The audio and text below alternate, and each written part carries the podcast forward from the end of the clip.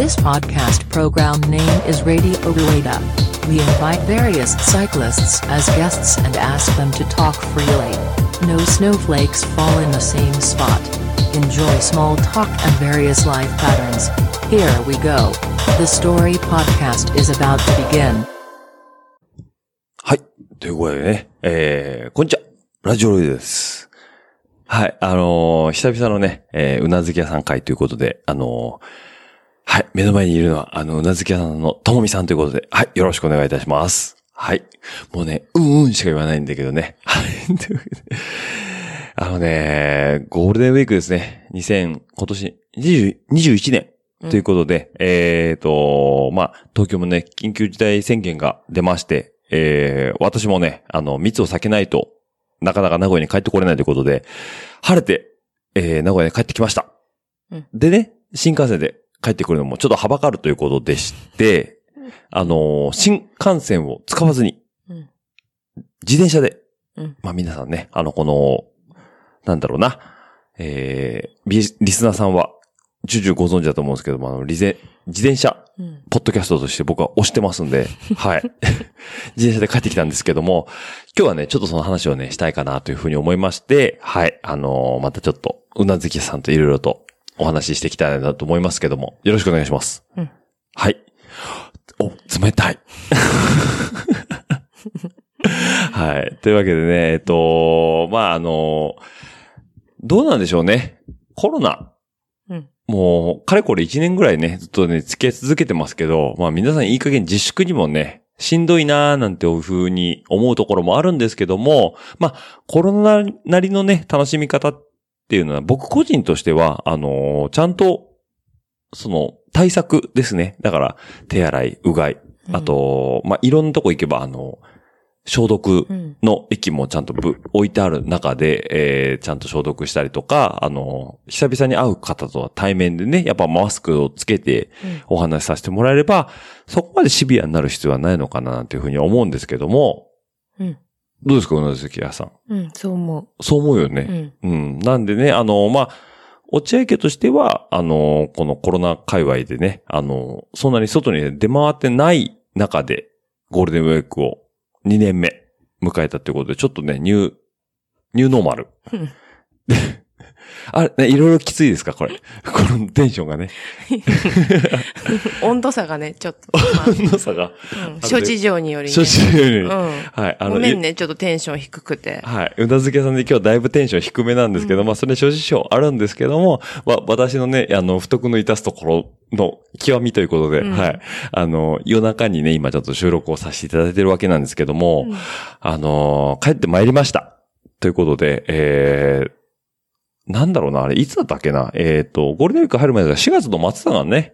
末、20、20何日だったっけな ?20、えっ、とね、ごめんなさいね。これ、まあ、パッとしないからね、またね、すぐうなずき屋さんにね、なんでそういうところ調べとかないのって言われちゃうんですけども、28日ですね。えっ、と、4月の28日は僕お休みいただいたので、えー28日のね、深夜0時に、えー東京は日本橋うん。の、えーまあ、要はあれは国道って、要は五街道って言われるんですよ。要は東海道、中山道、甲州街道、えー、あと、大宇海、えー、なんだかな？ちょっとごめんなさいね。ちょっとピ、ピンとこないんですけど、えー、甲州街道を、えー、あとは、青森に抜けてく道が一個あって、あとに、日光東照宮に抜けてく道って五街道があるんですよ。うん。うん。で、えっ、と、東海道っていうのは去年の年末にね、えー、僕は自走で名古屋まで帰ってきたよ、俗に言う東海道ですね。うん。だから、えっ、と、神奈川、海寄りの方ね海寄りの方、そううん神奈川と静岡うん。と愛知っていう形で抜けてきたんですけども、今回は、えっ、と、甲州街道、うん要は、俗に言う20号線ですね。これ20号線っていうのは、えー本当に、日本橋、東京日本橋の、あの、えーなんか百貨店がある、あの、前は東京駅のちょっと東側のところから、えー実際に、どこまで行くんかな、あれ。ちょっとごめんなさいね。20号線がどこまで行くかわかんないんですけども、えー北に抜けていくとこですね。だから、諏訪、諏訪湖うん。から、えーまで伸びてる20号線。で、諏訪湖からは19号線で、えー今度は、えー愛知まで抜けてく、要愛知の熱田神宮ですね。うん。まで抜けていく道で、えー僕は走って帰ってきたっていうところのちょっとお話を今日はね、させていただこうかなというふうに思ってますけども、うん。前ね、あのー、東海道で抜けて帰ってきた時っていうのは、な何キロだっけ ?357 キロだったっけね、うん、357キロだったんですけども、今回は甲州街道と、えー、諏訪からは中線道を通るとだいたい400キロうん。っていう道のりを走って帰ってきましたということでね、ちょっとそこの振り返りなんですけども、な、なに、うなずき屋さんからすると、東海道から帰ってくるのと、うん。甲州街道から帰ってくるのは、うんだいぶイメージ違う。違う。ちょっと待って、それ私に振るの？そうそう。だから、田舎、いご言葉悪いけど、田舎、田舎ロードと、うん。あと、なんだろうな、そのメインストリームだよね。うん要は新幹線がビューンって走るさ、うん東海道っていうので、うん、やっぱ違う？うん、違うんじゃないの？お、なぼんやり。いや、ちょっと待って。ねえ、どんだけお酒飲んできたの？あ結構飲んだよね。結構。飲んだよね。はい。あ、この収録の前ですか？うん。飲みましたよ。この時間まで。この時間とか、リスナーさんちょっとよよく伝わらないと思うんですけども、うんはい。えっ、と、ロレスもなんかギリギリだし、目もいっちゃってるよね。この温度差で。そしてその質問おかしくない？おかしいですか？あ、おかしいよね。私だって走ったこともない人にどうだったって。食べたこともない料理に対して美味しかったって聞くのと同じレベルだよ。逆に私が聞きたいよ、どうだったって。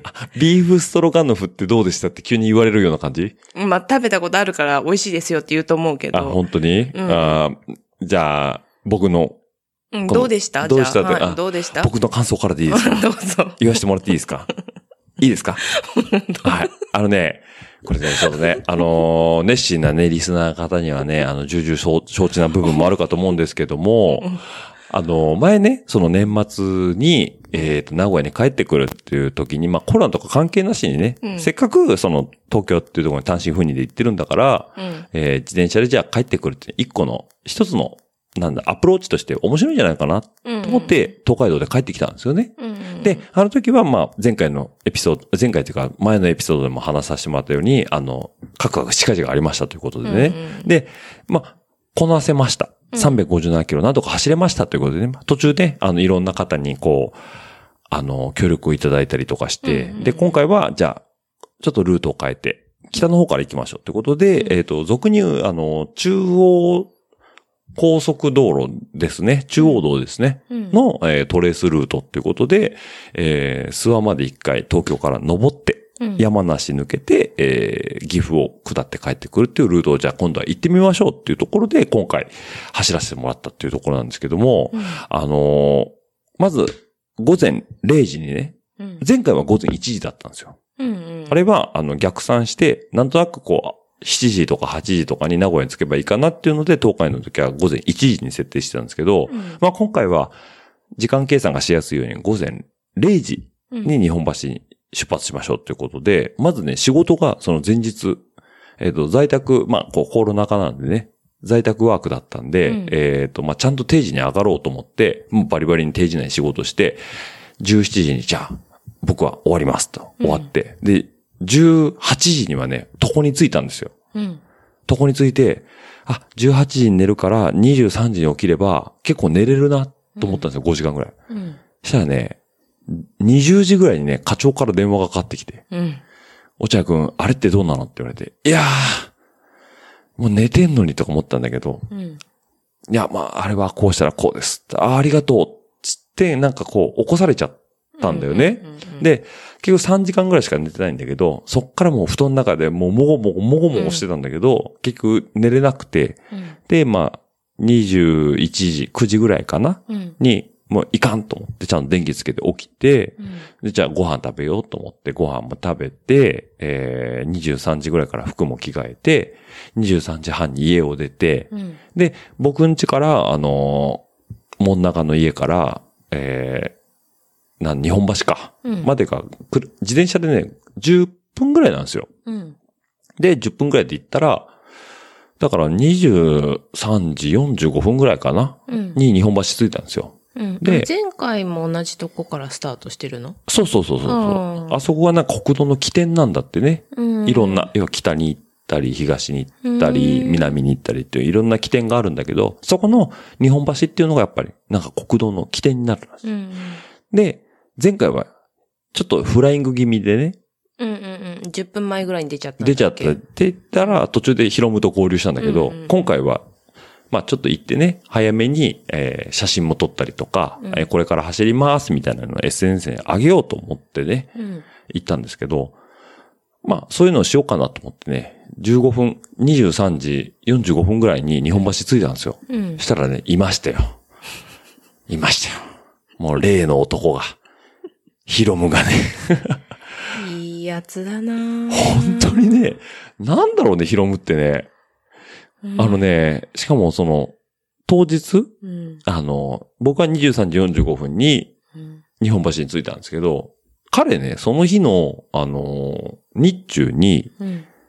走ってたのよ。うん。あの、奥秩父とか、あの、要は山の方、うん、関東平野なんだけど、西の方にやっぱ山があるから、うん。彼はね、その辺をね、100キロぐらい走ってたのよね。うん。日中に。うん。なのにもかかわらず、ちゃんとね、23時45分にね、ヒロムがいたんですよすご。いね。すごいんですよ。うん。でね、そう、あれつって、うんやっぱいるねーつって。うん。で、驚かなかったんだ、今回は。驚らなかった。うんもうなんかね、むしろいてくれてありがとう。うん。うんで、ヒロムに今日はどこまでついてってくれんの？っつったら、いや、もう僕、あの、東京都は越えれないんで、うん。多摩川までです。前回も多摩川までだったからね。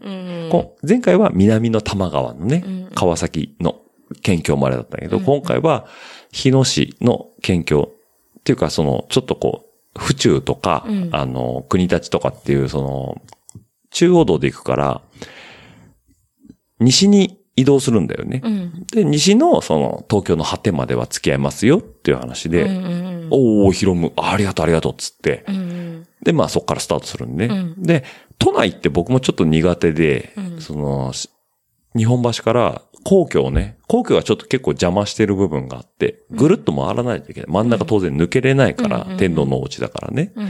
で、南側ぐるっと抜けて、新宿抜けて、で、甲州街道。うんまあ、今回の二重高線ですね。諏訪まで行く甲州街道の中に乗ってくんだけど、あのーやっぱ、距離が長いから400キロ。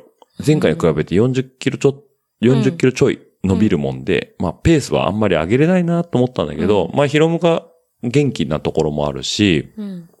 あの、引いてもらえるんだらついてくよっていう話で、うん。えー、彼がね、結局ね、時速30キロちょっとでずっと引いてくれたんだよね。うん。でね、新宿とかさ、やっぱ抜けてくんだけどさ、もうゆり子ですよ。ゆり子。小池ゆり子ですよ。うんうんうんうん。東京都知事の。うんうんもう彼女がさ、緊急事態宣言なんかバンって言うからさ、もう新宿とガラガラで。うんうん。まあでもそんな時間だったらそうなんじゃないの？まあ12時過ぎだからね。うんうんうんだけどさ、昔の新宿って言ったら12時過ぎでもさ、もうその辺でさ、言うわ言うわ。な渋谷メルトダウンみたいなことが起きてるわけですよ。ああ、そうなんだ。デローンみたいな人がさ、んベターって寝てんだけど、マジで誰もいないの。新宿駅前とか。うん。で、うわーっつってヒロムにさ、マジで新宿人いないねって言ったら、いや、マジっすねっつって、俺の住んでる国立と一緒ですよ、みたいなね。うん。あ国立ね、あいつは轟か。うん、だから、なんか、都内なのにこんなにいないんですね、みたいな話しながら、んこう淡々と、あの、西の方に走ってくんだよね、甲州街道。だから誰もいない新宿を抜けて、甲州街道抜けて、うんその、あの、高井戸とか、中央線沿いにバーって走ってくんだよね。うん。で、あの、ヒロムが、まあ、だいたいこの辺で抜けますよっていうのが、その、まあ、えー、矢野口って言われてる、その、まあ、サイクリストがよくね、玉川に集合する拠点があるんだけど、うんその辺まではまあ、だいたい付き合いますわ、みたいなこと言ってくれたんだけど、うんなんかね、あの、ヒロムがね、そわそわしてんの。うん。うん。で、何かなと思ったら、この、ラジオルエダにも出ていただいた、テリーさん。うん。が、あのーその矢野口のちょっと先、まあ、テリーさんのお家っていうのが、調布うん。の方なんだよね。うんで、調布っていうのは、その、東京都内から、えー西側に抜けてった甲州街道沿いなのよね。うんうんだからテリーさん家のお家の近くを通るからっつって、うん深夜1時過ぎなのに、テリーさんがね、甲州街道沿いで待っててくれたの。うん。そう。うん。うん。うん。で、なんか、そこ、テリーさんとヒロムがこう、なんかやりとりしてて、うん。で、なんか、もうすぐテリーさんいますから。えーマジで？つったら、うんうんうんそしたらなんかこう、両手振ってさ、ウォーイってやってるテリーさんがさう、ん甲州街道沿いにいるの。うん。あー、テリーさんっつって。うん話に聞いてたけど、リアルにいるとちょっと嬉しいみたいなね。うん。うん。でピューってついてさ、うん止まるじゃん。うんしたらさ、おもむろにさ、うまい棒、うまい棒を出してくる。紫色のうらいうまい棒。な、何味かちょっと忘れちゃうね。明太子紫なら明明太子かな？うん。パッサパサになるんじゃんなるね。よね。深夜1時にさ、うんあの、味の素スタジアムの近くでさ、こう明太子を口にグイグイ突っ込まれてさ、食べてんだけどさ。で、あの、あありがとうございますみたいな感じでいただいたりとかして、で、ヒロムはヒロムで、この間の、あの、シクロクロス千葉でね、晴れてカテゴリー1に上がったからさ、うんで、彼は彼で、あの、テリーさんからさ、あの、バッグをね、うん。なんかテリーさんの会社で、いや、メッセンジャーやってる T サーブさんだから、うん。作ってるラッキータイガーっていうブランドなのかな、うん。なんか腰につけるようなちっちゃいちょっとバッグうん。をオリジナルで作ってて、うん。そういうなんか、ヒロムにどうぞってプレゼントなんかしてたりしてね。うん。なんか、僕にだけじゃなくて、テリーさんからヒロムに対してのプレゼントなんていうのもあってさ、うん。なんかヒロム、お、マジっすかみたいな感じで、うんなんかニコニコしながらさ、うん。なんかそんな感じで、最初の25キロぐらいかな。うん。で、そこを、あの、まあ、そういうイベントもありつつ、うん。で、ありがとうございます、みたいな感じで、ヒロムだってそこからさ、あの、轟まで帰るわけだから、またいい距離なんだけど、うん。だからヒロムもね、なんかだいぶ、いつもね、なんか東京脱出するときはさ、ヒロムが弾いてくれるっていうのはね、うん本当にありがたい話でね、寂しくない。本当だね。本当にね、うんありがたい話なんですけどね。うんで、まあそういうのもありつつ、んで、そこから日野を抜けて、あのー高尾山。うんうんうん有名だよね。うんなんか日本一登山者が多い山うん。なのかな、うんあれ山って言えるぐらい低いよね。か低い。ハイキング。ハイキング。そう、ん低山ハイクとして、まあ、いや、入門としてはすごいいい山っていうのは聞いてるんだけど、うんで、高尾山口で一回休憩をして、うん。うで、えー、まあ、そこで、なんか、あそこでなんか、何キロぐらいだったんかな？4 ?40 キロか、ちょっと50キロ近くだったんかな、うんで、えー、まあ、セブンイレブンが高尾山口のセブンイレブンで一回休憩して、うんで、やっぱね、都内はね、12、3度あったのよ。ん。うん。で、年末帰った時って、うん要は、寒いばっかりだから、その、うん寒暖差っていうのはそんなにないの。うんスタートした時点、まあ、あの日は、あったかい方だったんだけど、年末にしては。うんだけど、やっぱずっと寒いままで続くのが年末なんだけど、うんこのゴールデンウィークっていうと、日中はガンって気温が上がるし、うん。で、やっぱ朝方はぐんと下がるっていう寒暖差が一番大きいから、うんうんうんそのレイヤリング服のチョイスとかっていうのはすごい難しい部分があったのよ。で、いや、どうしようかなと思ったんだけど、その、まあ、割かし長袖に、あの、まあ、長袖のインナーも着て、えっ、と、あとはジレか。うん要は、あの、ベストですね。うん。を着て、えっ、と、あとはレイヤリングでなんとかごまかそうかなっていう感じで行ったんだけど、うん高尾山に着いた頃に、やっぱり、あの、関東平野が終わるんですよ。うん西の果果てだから、うん山がここから始まりますよっていうので、大樽見峠っていうのが始まってて、うん大樽見のその、ふもとっていうのが高尾山の入り口なんだよね。うん。で、そのセブンイレブンで、まあ、走ってるからあったかいんだけど、絶対ここから冷えるってのが分かってたから、で、い一枚こう、ジャケット着て、ううんんうんで、大樽見にこう昼くらいも始めるんだけど、うん。登っててジャケット着ててちょうどいいぐらい。で、びっくりしたのがね、気温がぐんぐん下がるんだよね、やっぱりね。うんうんうんで、大樽見越えたのが、順調に登ってね、30分ぐらいで登ったんだけど、うん。気温がね、2度まで。うん。都内はね、15、6だったの。うん。だけどそこからぐーっと下がって、大樽見登り切ったぐらいには2度まで下がってっうん、て、だから2度っていうと、あの、年末うんに、うん。あの、箱根うん。の足の湖が2度だったんですよ。うん。うん。だから結局同じぐらいまで気温下がってんだよね。うん。だから、あ、やっぱ一枚上着持っててよかったなと思ってて、で、まあ不思議なことに、その年末の、お、あの、箱根の時は、もうめちゃくちゃ厚着してたんだよね。うん要はインシュレーテッドのジャケットを着て、中にメリノウール着てたんだけど、うん。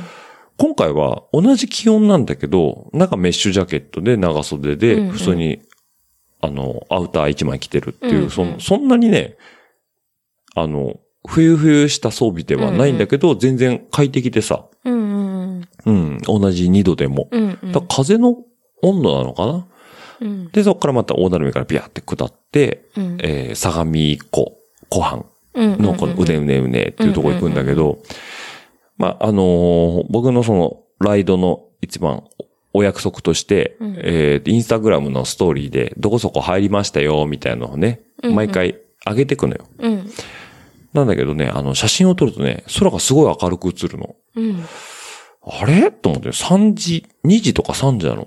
うん。だからまだ日も全然上がんないんだけど、うん空がね、とにかく明るく映るから、あれこれ朝焼けかな？っうん。ていうぐらい、俺もこう空見て、あれなんか、青っぽいなっうん。て思うんだけど、全然西の、あのーあ、ごめん東の空か。うんはね、暗いままなの。うん。でよく見たら、ほぼね、月が新月だったんだよね。うん。だから、あ当然ライトは、あの、キャットアイのボルト800っていうのを明るめのやつをつけてるんだけど、うん。あの、空がそもそも明るいから、うん。新月の光がね、しかも雲が全然なくって天気が良かったから夜なのに。だから路面がすごい綺麗に見えてて、うんうんうんだからね、ああ、すごい走りやすいなーなんていうのが一つあるのと、あと、夜通し、いや、夜が2回来るんですよね。出発した日の夜と、うん。まあ、この後はまた話するんだけど、昼が来てまた夜が来るから今回、ちょっとね、スタイル的には僕はあんまり納得はしてないんだけど、あのー三角形のね、おにぎりの形をしたような反射板、を後ろにつけてきたんですよ。これは、ブルベの、要は、ブルベっていうのは前、うんうんうん姫井さんの回でもあったような、その長距離を走るようなイベントの人がよく使うんだけど、うん。おにぎり型をした三角形の反射板があって、うんそれがね、要は車に結構キラキラって光って、うんうん存在感をアピールできるっていうのがあるから、まあスタイル的にはそんなにあんまり好きじゃないんだけど、うんうん。ただまあ、死にたくないから俺も。それはそうだ。ドカーンって、うん。結構ニュースになるじゃん、最近なんかトンネルでさ、うんうん。車に追突されたりとかっていう話もあるから、だかうん。らそれがちょっと嫌だなと思ってつけたんですよ。う。うんん。したらね、なんだろう、体感なんですけど、うん。ある時とない時で車がこうい、後ろから抜いていく時の車幅うん。が、なんだろうな、1メーターぐらいは余分に避けて、派派手に避けてくれる対向車がいないと、うんシチュエーションだとね。あれでも今までだってさ、この点滅するライトはつけてるよね。うんうん後ろにね。うんうんうん。それと、また今回の三角のおにぎりとは別なの？別。だ点滅、後ろに対するフラッシャーライトだよね。うん赤いパカパカパカっていうのは、うん前もつけてました。うんうん同じもんつけてます、今回も。キャットアイのね、フラッシャーライト。うん。しかも結構そう、結構大きいやつね。うん。あれは前回の年末もつけてて、うんうんで、今回もつけてました。だけど、さらに三角のおにぎりをつけてることによって、うん。まあ前回比ですよ。うん。まあ、その、東海道と甲州街道で、まあ道幅は当然違うかもしれないけど、多分甲州街道の方がね、道幅は狭いと思うんだよね。にもかかわらず、車のね、なんだろうな、こ避う、け方が。避け方がね、派派手なのようん。ぐわーってね、右からね、抜かれるんだけど、うん。あ、全然怖くないっうん。ていうぐらい。いの幅をね、持って避けてくれるから、そ、そんな効果があるの？多分遠目から見えるのかなフラッシュライトよりもおにぎりの方がうん遠目から見えるの。合わせ技だとは思うんだけど、うんうんうんうんだからねそれはいいね。そう。うん。あの、三角おにぎりは全然かっこよくないんですよ。うん、見た？下に。見てない。見てない？もうえ反射、ただの反射板でしょ？そうチカチカする。わけじゃい。ない。電池とか必要ないやつ。ないないないない。要は、は、車のライトが当たってこう、キラキラキラってするような反射の素材の、要は、まあ、小学生がカバンにつけてるようなやつだよね。そう。なんだけど、1000円ぐらいですよ。うん。アマゾンで。うん。俺もだから、ツイッターで聞いたときに、なんか、あの、つけた方がいいですよ、みたいなことを言われたから、うんあ、じゃあまあアマゾンで1000円ぐらいだから買おうかな、つってうん。つけたんだけど、うん。効果はね、絶大でしたね。うーん。そう。だからね、ブワーって抜いてくれるから、あ別に怖くないし、うん。で、対抗は、こっちはヘッドライトつけてるから、うんフロントライトか。うんまあ、全然う、んその、怖くないし。うん。だからね、その、結局、大だるみ越えて、相模湖の湖畔がーって抜けて、上野原とか大月とか抜けてくんだけど、ちょうど大月抜けて、笹子トンネルの手前笹子峠ぐらいで夜が明けてきたんだけど、うんその最初の夜っていうのはもう全然恐怖を感じなかったかな、車に対しての。うん、特に後ろから来る車に対して。やっぱトンネルって怖いじゃん。だけど、それに対しては、大きく抜けてってくれるから、うん、すごい良くて、うん。まあ、そういうのもあってね、なんか20号線、スコープルね、走りやすかったですね。うん。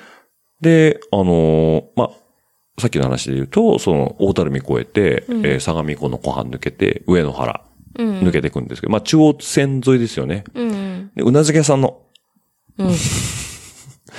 あの、まあ、元住んでたね、うんうんあ上野原市ですよ。うん。某大学。市なのかな？上野原町。超じゃないか村な。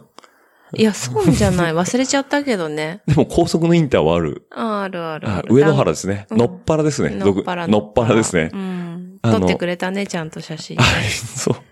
健在でしたね。健在でしたね。あのー僕と、あの、あの、うなずき屋さんのね、出会いの、うん あの、僕とうなずき屋さんが出会いのは、うなずき屋さんが大学の頃だったんでね。うんうんうん。あの、その頃は、あの、うなずきさんは、あの、上野原の田舎に住んでまして、うんねはい、大学の金谷でね、うんうんアパートにちょっと寄って、うん。今思うと、あの、すぐ横が20号線だったんだね。そうなんだね。覚えてた？うん。わかるよ。あの、ガソリンスタンドのね。うん、わかるわかる。はい。なんでね、あの、某大学のね、寮にちょっと寄って写真だけ撮ってね、うんうん。ここだよね、みたいなね。んそうそうそう懐か。しい。ね。うん。全く変わってなかったですね。うん。はい。なそんなことも寄りつつ、えー、抜けて、うん。で猿橋も行きましたよ。うん、行った。行った 懐かしい。そう、大月に行く途中に猿橋ありましたからね。うん。まあ寄ってないですけど、うん、そりゃそうだ。猿橋っていう信号は、あここか。こんなとこまで学生時代、なんかデートで来てたんだ、みたいなね。うんうん。でもありました。あの時はね、単車でね、うん逃げしたからピューって行け、うん行けたけど、うんううんん。まあそういうのもありつつ、なんか懐かしいななんて思って大月抜けて、うん。で、さっき言った笹子。うん。あの、笹子トンネルっていうと、あの、ちょっと前にちょっと悲しい話なんだけど、あの、中央道の高速道路のトンネルが崩れちゃったっていう事故があったんだよね。あの、要はトンネルって、要は丸いイメージがうん。あると思うんだけど、掘うん。掘っていくとね。ただ、あの、換気扇で空気を抜かないといけないから、その上半分を、ちょっとこう、屋根があってう、ん。さらにその屋根の上に、その換気口、空気を抜くとこあるんだけど、その屋根が崩れちゃったっていう事故がある、あったのが、笹子トンネル。なんだけど、まあ、そね、そういう崩れちゃった、ちょっと悲しい事件もあるんだけど、その笹子トンネルっていうのが中央道路ではあって、うんで、下道で言うと、えー下道の、要は甲州街道の20号線の笹子トンネルっていうまっすぐビュンっていくのと、元々の旧道の横にこう峠道。があるんですよ。うん。で、当然ね、エピックなライドを信条としてる私としては、うん。峠を越えるべきではあるんですけども、うん。いかんせんうん、まだ先に300キロも。残りの道地があると思うと、うん。いや、エピックをしてる場合じゃないな。うん。だけど、笹子トンネルって3キロぐらい、2キロちょいあんのよ。うん。これ、いやー、トンネルやばいよねって思うね。要は、3、2キロ3キロもあるトンネルをさ、自転車ビャーって走ってるとさ、後ろからガンガン車来るわけよ。ああ、怖いってことそうそうそうそうさっきのね、おにぎりの三角のキラキラがあったとしても、いや、これやばいな。だけど、峠抜けてる余裕ないな、うん。と思って、うん。いざ行かんって言って、トンネルビョンって入るんですよ。もう、うん泣く泣くトンネル入るわけですよね、うん時間が。うん。したらね、タイミング見計らうよね。だいたい信号で遅い車が突っかかって、例えばタンクローリーとかね。うんで、後ろにこう車がず重列で繋がって、ビャーっていくと、1台タンクローリーが抜けると、後ろに何台か乗用車が連なっていく、バーっていくのを見計らって、よし、行った、こっからしばらく来ないぞ。うん。っていうノリでトンネルにドンって突っ込むわけよね。もうそっから鬼こぎですよね。とりあえず3キロ後ろから車、来る前に行こうっつって、うんうんうんあーって踏んでいくんですけど、うん半分上り基調、うん半分下り基調なんですよ。うんうんうん。で、ね、びっくりしたんだけど、ビャーって走っていくと、最初、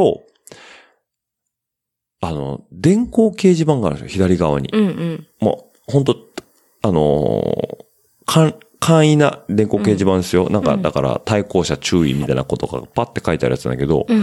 半分行ったか行ってないぐらいから、うん。自転車あり注意って看板なのよ。うん。自転車走行中だったか、自転車が。だから、多分、なんかのセンサーが、へえ、本当？そう、走、俺は走ってることを感知して、うん。だから、走行注意えたじゃなくて。またまじゃなくて？いや、でもね、びっくりした。でもこっちも必死じゃん。うん。もうとりあえず追い、でもやっぱ来るのよ、後ろから。うん。だけ、ど、パッて電光掲示板見たら、自転車あり注意って書いてあるから、うん。あれ？俺どっかでちゃんと見られてんだなっていう安心感はあったの。うんうん。にもかかわらず、やっぱ後ろから車来るし、うん対向車も来るし、うんうんトンネルは長いし、うんうん路肩は狭いし。うんうんうんなんだけど、なんかちょっとね、やっぱね、それは救われた気がして、うん自転車あり注意って。うん。そしたらね、やっぱさっきのおにぎりの効果もあるのか、うん。ぐわーって大きくやっぱ避けて、避けていただいて、車の方にはね。で、まあ、甲府だったりとか、あの、山梨の方に入ってく。うん。だから、まあ、怖かったよ。うん。怖かったけど、あ、ちゃんと見られてんだなっていう安心感はね、うん。やっぱりあったね。うんうん。で、で、まあ、まあ、トンネルと普通の道路でも同じ車幅だ、車幅っていうか道幅だったとしても、うんトンネルって怖いものなの？怖い怖い。だってさ、うん走ったこと多分、ウィメンズ100とか走ってるからわかると思うんだけどそんな短い距離だから。でも音がさ、うん。車来ると急にグワーって聞こえるじゃんうんうんで、なんかさ、ニュースで見る事故が頭よぎるじゃん。なんか自転車跳ねられましたみたいな。うん。うんうんうん。だからめっちゃ後ろ見るよね。うん。ああ、来た来た、みたいな。で、下半持ってさ、うわーってこぐじゃん。うん。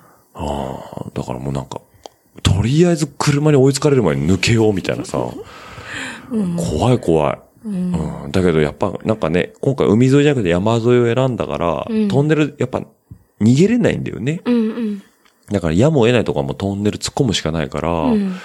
とりあえずタイミング見計らって、うんで、いざとなったらもう、対向車線に離脱しようぐらいの勢いでうん。走ってたんだけど、まあそこまですることはなかったんだけど、うん最終的にはね。うん。だけどその笹子トンネルっていう長い部分に関しては、そうやって電光掲示も出てくれたから、うん車にもアピールしてくれてるし、うん。なんとか抜けれて、うん。で、甲府の街なんかビャって出てさ、ううんん。で、そこで120、30キロだったかな、甲府生まれ出ると。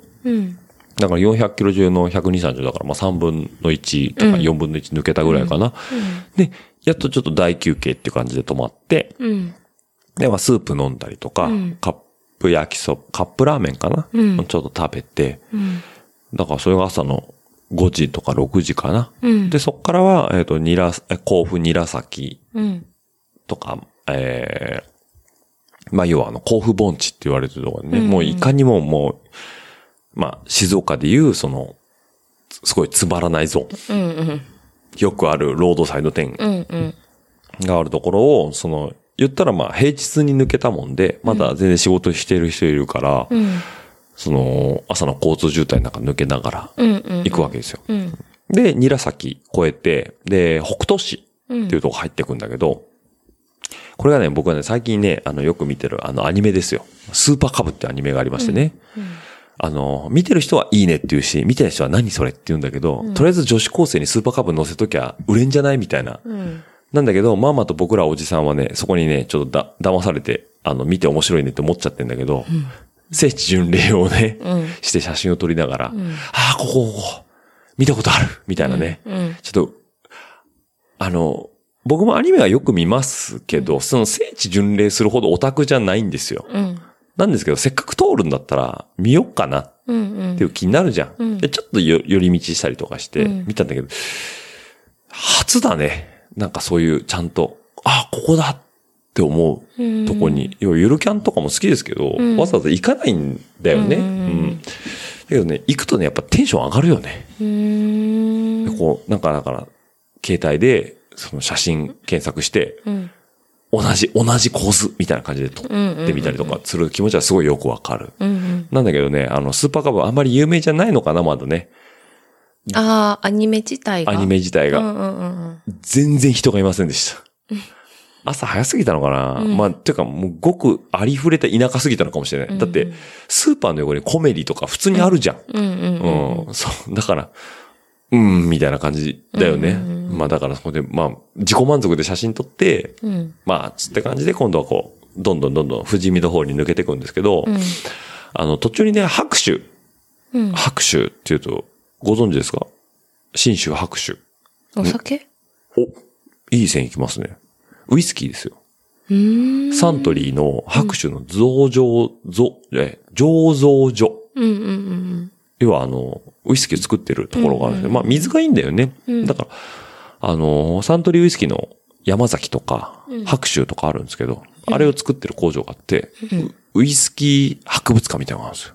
あ、そこにもあるんだ。サントリーのね北海道にもなんかあったあれは日課。課さんです。そこは僕行きました。うんプレステージのついでにね。うんだけど、サントリーさんは白州と山崎にあって、うん。その一個が白州なんですよ。うん。前通ってね、まあ写真は撮るよね。こう、ウイスキーを醸造してるポットがね、こう入り口にドドンって置いたんですよ。うんいやー、寄りたいと思うんだけど、まあコロナでやってないんですけどね。うん。でもね、いつかは行きたいね。うん。ちなみにその横にすぐに横にね、シャトレーゼの工場もあるんですよ。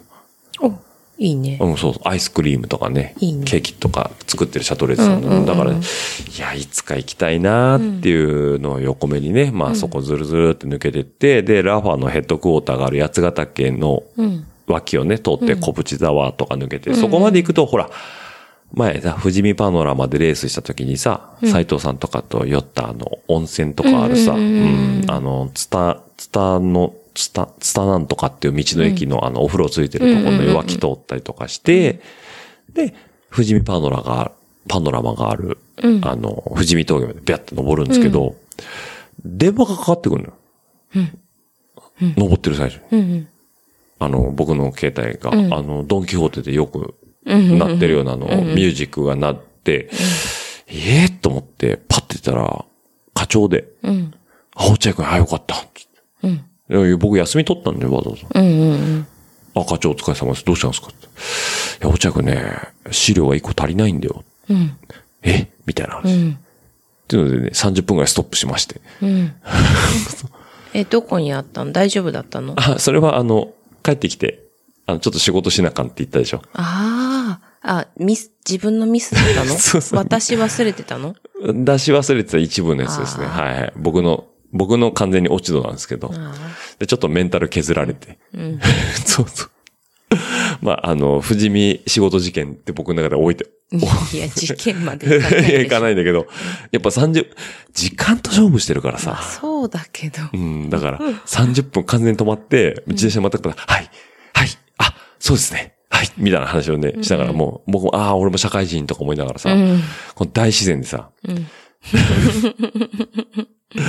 で、まあ、なんとかそこでちょっとやらかした部分も、まあ、解消しつつね、で、富士見まで登って、あの、要はマウンテンバイク乗るところね、うん。で、そこから諏訪湖まではピャッと下っていくんですけど、うんで、諏訪湖まで行くと大体200キロなんですよ。うん。全行程400キロのうちの半分の200キロうん。っていうところまで行くんですけど、うん。僕個人的にはその諏訪まで行くと、あとはもう、なんとなくイメージつきますかね。あの、東京、名古屋、うん。で、諏訪、諏訪湖って考えるとこの三角ですよね。うんうんうんの、てっぺんじゃないですか。うん。うん。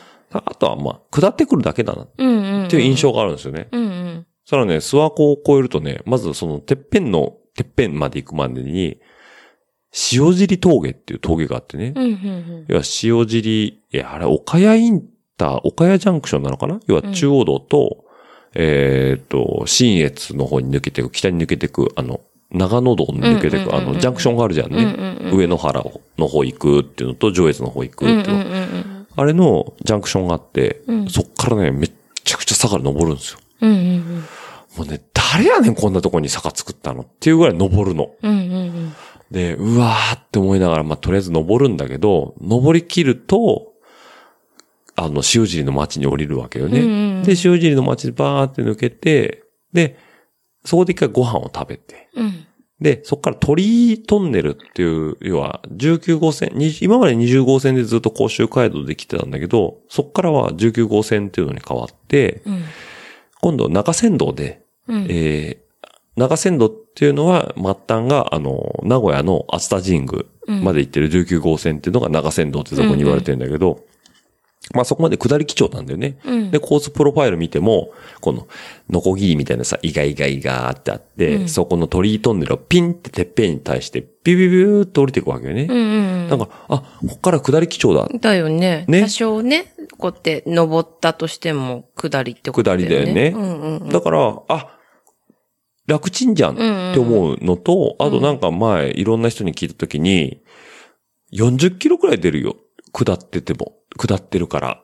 うん。40キロ巡航できるよ。超気持ちいいよって言われたから。え、それ、その人、19号走ってる人？そうそうそうそうそうそうえー。そうなの？そう。うん。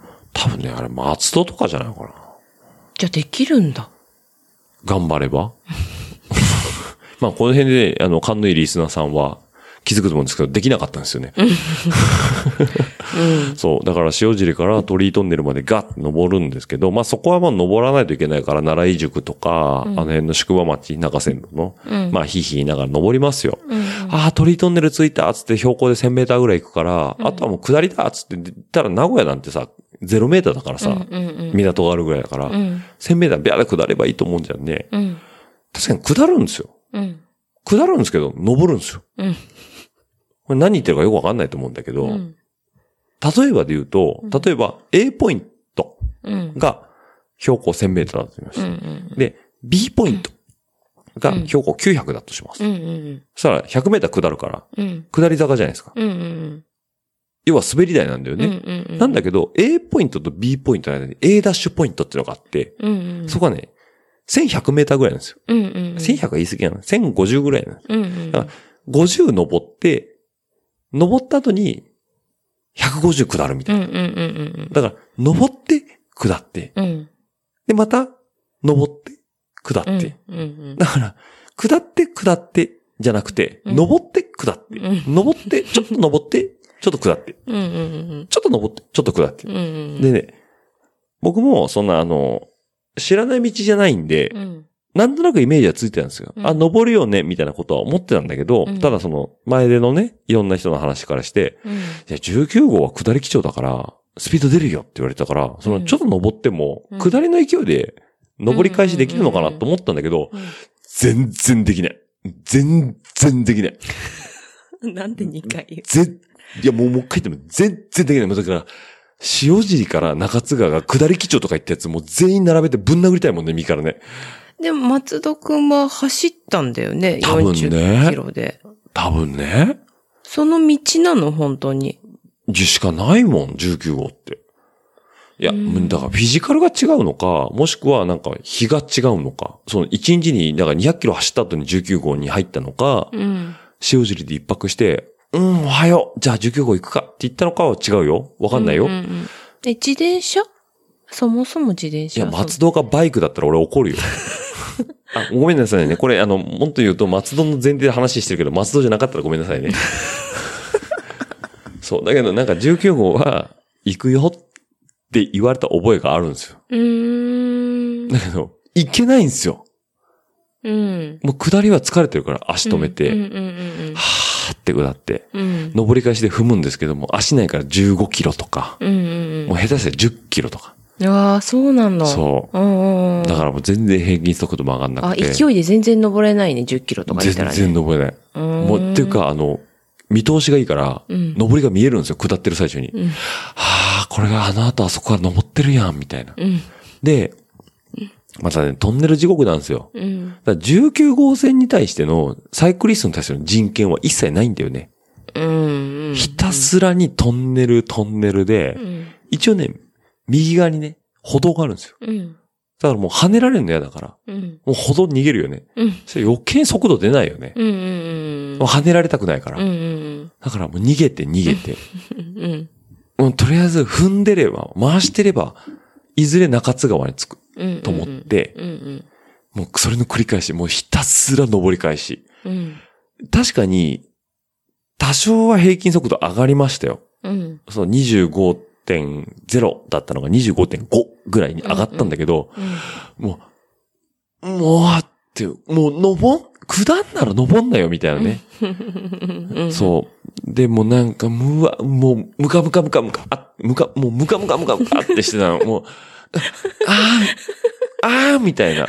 だけどなんかもう SNS 見るとみんななんか、頑張れ頑張れってくるから、うんじゃあ頑張るみたいな感じでうん頑張ってたんだけど、もう雨もじゃんじゃん強くなってきて。そうで、そこもあったんじゃない？そこもそうだそうだ。雨もあったからだわ。そう。うんだから、で、その鳥居トンネル登る直前の奈良井宿のあセブンイレブンで、もう雨雨がちょっと強くなってきたから、うんまあ、シューズにも、あの、ベロトゼの、あの、ゴムのカバーかけて、手袋も、あの、ネオプレーンの、うん。あの、ウェットスーツみたいな手袋にして、うん。まあ、濡れ、末端が濡れちゃうとやっぱ体どんどん冷えていっちゃうから、うん。そこはね、あの、ベロトゼさんのおかげでちゃんと保温はできたから、うん。そこは快適だったからいいんだけど、うん。ただもうバチバチバチバチって当たる雨とかに対しての免疫が僕はそんなにないんですよ。うん。ブルーベストの人だったらあると思うんだようん。うね。ん。で、どんどんどんどん雨が降ってくるから、うん。あの、冷パンのビブもどんどん湿ってくるんですよ。うん。どんどん湿ってくると、いろんなとこふやけてくるんですよね。うん。そう。そうすると、ちょっと一番設置してる部分がどんどんふやけてきて、要はうん、設置してないとこっていうのは、まず水がまだ吐けるんでいいんだけど、うん設置してるとこっていうのは、どんどん水が溜まってきて、うん。シュワシュワになってくるじゃん。で、どこが一番設置すると思う？お尻？そう。うんの？またああ、また、うーんお。尻の？穴ですね。うん。なんとなくそう思ったけど、うん言えないよね。穴ですね。穴とその周辺ですね。谷間になってるもん。谷間になって。そこに水が漏れなくこう。こう、溜まって、溜まるそうそう。だから、あの、ブルベストの人がお尻を濡らすなっていうのは結構格言で言ってるんですよ。うんでも濡れちゃうよね。そんな雨降ってたら。だからもう、もうちょっとなんかこう、サドルバッグだったりとか、うんフェンダーとかをつけて皆さんお尻を濡らさないようにブルベストの人たちは、ノウハウを持ってるらしいんですよ。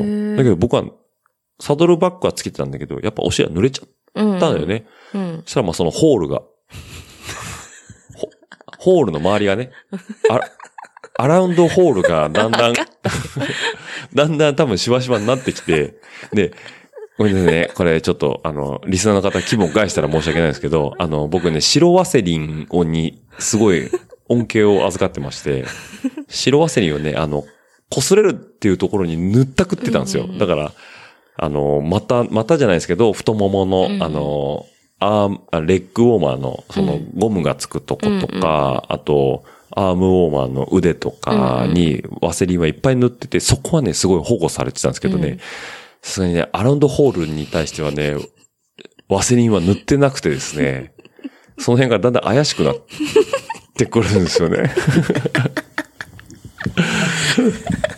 ね痛いの。痛いんです。血みたいな感じになっちゃうの？えもうお尻つけられない？いや、つけれるんですよ。うん。つけた瞬間は、うん。おうってなるんですけどただ、そっからこう、ちょっとグリグリグリってこう、位置をこう、アジャストしていくと、ほっとするところがあるんですよ。そう。だから、ほっとしたところでペダリングをするんですけど、ただ、登り返しだから、うん。足がどんどんなくなってくるから、うんダンシングを多用するようになるんでね。うんそうすると、結局、アラウンドホールは、あの、サドルからリリースしないといけなくなる。ね？だんだんこう、あの、なんかその方が楽なんじゃないの？その方が楽なんですよ。うん。リリースしたけど、結局、いずれはさ、あの、くっつかないといけないじゃないですか。ってなった時に、毎回、お これはね、完全にね、あの、ノウハウがないがゆえにね、ううんん、多分、運用の仕方以外、運用の仕方でどうにでもなるとは思うんですよ。うんうん。その事前の準備だったりとか、うん。お尻を濡らさない工夫だったりとかなると思うんですけど、そこも僕はノウハウを持ってないもんで、うん。まあ、おうってなるわけですよね。まあ、それもな、なんだかこう、涙目になりながらね、うんこう、こう、アップダウン、アップダウンってこう、うんだんだんこう、19号線中線道を抜けてね、うん。下ってきて、うん。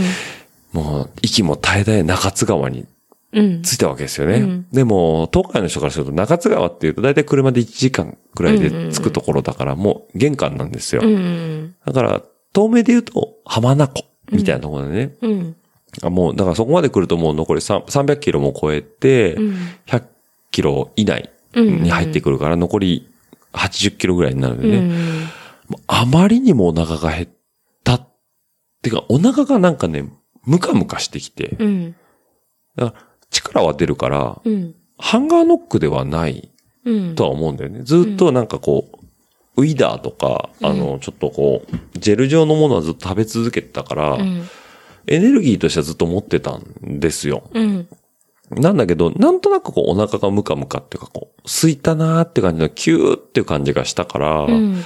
ああ、俺お腹減ったなーって思った時にパッと見たらね、まずすき家の看板が見えて、うん。あ、すき家か。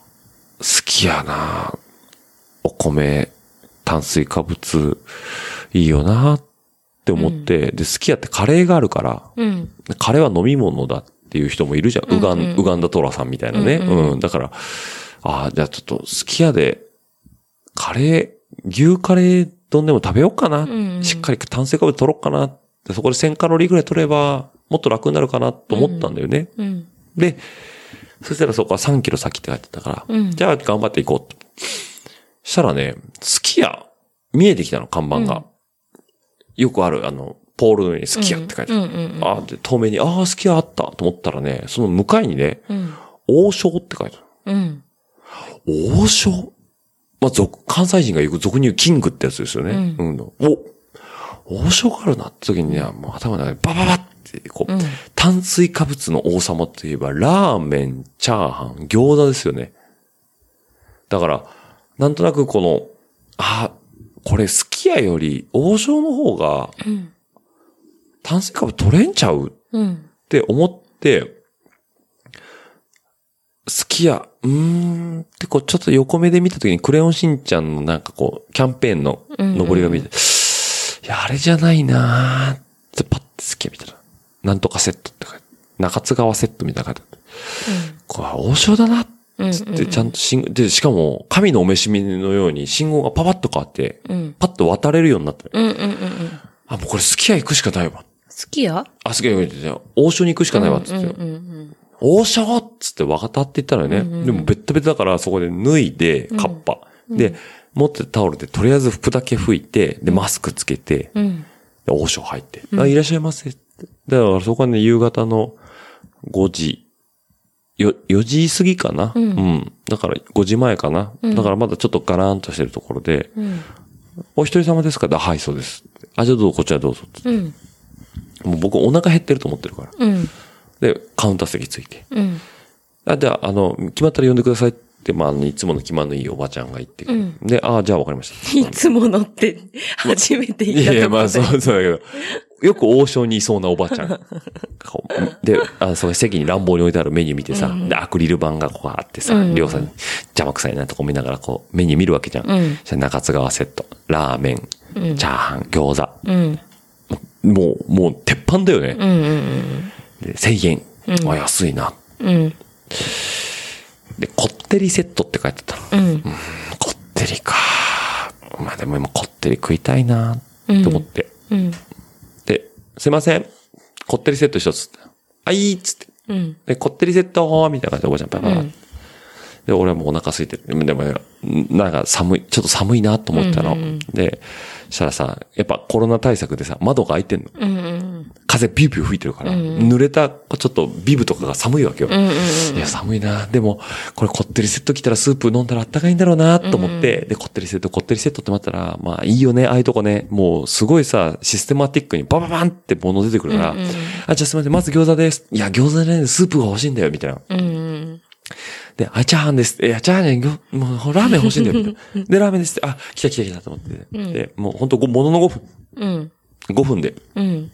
全種類揃って、とりあえずレンゲでスープ吸って、ズズズズっと、ああ、あったかい、あったまるわ、本当にあったまるわ、と思って。で、もうこってりセットのその、白濁としたさ、皆さんもう想像してくださいよ。王将のこってりですよ。あの白濁としたやつを飲んで、あったまるわ、の340キロぐらい走ってるわけで。よし、つって。じゃあちょっと麺食べよう。ずるずる。ああ、やっぱ炭水化物、いいわ。で、お腹はゴモゴモしてるわけ。うん。今度餃子。うん。あ、じゃあ餃子食べようと思って餃子食べるわけよね。うんうんそしたら餃子食べたら、あれって思うわけ。うん。餃子だよな。でも若干のおえつを覚えるわけ。この胸がる、胸ぐらがムカムカっとする。あれなんか、あ、でも急に油もん食ったからかな。ちょっとラー油多かったかな。うん。と思って。でチャーハン食べて。うん、あれ、ん？うーん、うーん、みたいな感じになるわけよ。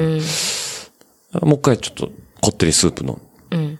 ああ、終わったかまるわ。餃子食って。あれ？そっからね、口に入れるもん口に入れるもん、みんな、あれ？で、2、3口食べた後に、うんこれちょっと伸びるわけですよ。うん。背筋伸ばしてうーん。あれ？入らない。あ もうそこね、目の前にはね、なみなみとしたこってりセットが残ってるわけですよ。うん。まだ山のようにあるラーメン。うん。まだすすってないすすよね。ってないんですよ。あうん麺は食べてない麺は食べたんだけど。で、であと、5個あった餃子のうちに4個は残ってて、うん。で山のようなチャーハンも残ってるんですよ。うんあれ？あれ？俺何してんだろうって思うわけよ。本当にね、もう、あれ？本当にね、本当に、ごめんなさい、本当にって何回言ってるか分かんないんだけど、本当にごめんなさいっていうぐらい、人生38年でうん一番王将がいらないと思った瞬間。うん。ここに目の前にあるものは何なの？これは。俺、確かにさっき頼んだけど、あれ？これ、俺なんだっけ？っていう。だってさ、だいたいお腹空いた時に王将行くとさ、うんスルスルって入るじゃん。もう美味しいよね。美味しいよねうんだからと、うなずき屋さんも僕もラーメン好きじゃうん。ない、うんうんうんうん。なんだけど、あれ？っていう。そんなことある。経 経験したことないじゃん。うん。なんだけど、とにかく、あ 経験したことないあれが目の前に繰り広げられてるわけ。これ誰の？俺の？でも体は、あれさっきまでお腹空いてたよね。だけど、全くもって入んなくて、うん。いや、どうしようこれ。なんだけど、もうなんかいろんなもんが頭の中でバババって渦巻くわけ。うんでも、当然残したら超失礼だし、うんうんさっきのね、毎度ってくれたおばちゃん、よくいるおばちゃん、初対面だけど、もう、何この人みたいな感じになっちゃうじゃん。絶対食べないとダメだっつって、とりあえず麺は全部食べて、うん。チャーハンも全部食べたんだけど、うん餃子だけがさ、うん。とにかくおえつが出るの。で、どう、どうして？ニンニクが、あーってやった時に俺が、うーんってなるわけ。うーん。そううん。あったら、うんってなるわけ。うんこれがもうリスナーさんを気分を返すのはギリギリの表現なんだけど、その時にパッて気づいたの。あ、水がある。水、あ、あの、俗に王将ってあの、うん青色で書いた王将って書いたあのグラスにコップに水をパッて入れて飲むと、喉元からスーってこう、うんうんうん。メンソレーターもいたね、スーってなるから、うん。あ、リフレッシュと思って、うんうん餃子、スー、うん。餃子、スーっていうのを、残りの3口うんうんうん。こなして、うん。食べたってうん言ってもなんかすげえ背筋伸ばして、なんか変な動きしたら、うん。行っちゃいそうだったから、おかげで。もう、阿部寛みたいなこと。おかげで。毎度っておばあちゃんがもう、毎度つって、すいません。すいません。スイカで。スイカでお支払いしてあ。、スイカで。スイカって聞こえたらびっくりした。えースイカじゃないです。スイカでっつって。うんあ、わかりました。なんとかね、中津川のね、王将峠を、王将と。王将峠がね、うん。そっからエナ水波はね、もうとにかくお腹にいる王将をね、うん。だからもう本当に人生で一番美味しく食べれなかった王将ですよ、あれは。だから王、将は何一つ悪い悪くことないですね。だからロングイライドで胃腸がやられるって話はね、まあ僕も聞いてて、あ、それやられてたんだ、じゃあ。そう。え、好きすぎてたの？だから勘違いだったと思うんだよね。食べなくてよかったのか、それとももう好きすぎてて入らなかったのか、どっち？多分た、食べてはいたから、好きすぎててっていうのは僕の多分脳の勘違いだったと思うんだよね。うんあの、前のその、まあちょっと、うなずけさんにはボソッと小話で言ったんだけど、あの、ミヤさんと、うん。えっ、と、山中湖に、うん。ライドに200キロ、往復200キロ行った時に、行きで僕はハンガーノックになっちゃって、うん。あの時にやっぱり補給が足りなかったっていうのがあったから、絶えず取ってはいたの。うん。ただ、取ってたのと、胃腸がちょっと弱ってたのを勘違いしてうん、取ってはいるから、欠乏にはなってないはずなんだけど、うんなんか小腹が空いたなっていうか、このムカムカとか胃の、な、なんだろうな、この具合の悪さっていうのを空腹と勘違いしちゃっうんうん。て、お腹が空いてなくて胃がムカムカしてるところにう、ん王将なんていう、うんそのドパンチ、要はもう、なんだろうな、パンチ力がめちゃくちゃ強いやつのフル、フルストレートをうん。うん。自ら食らいに行ったノーガードでっうん。ていうのが、王将さんは悪くないんですけど、うん僕がもうノーガードで食らった感じですよね。うん。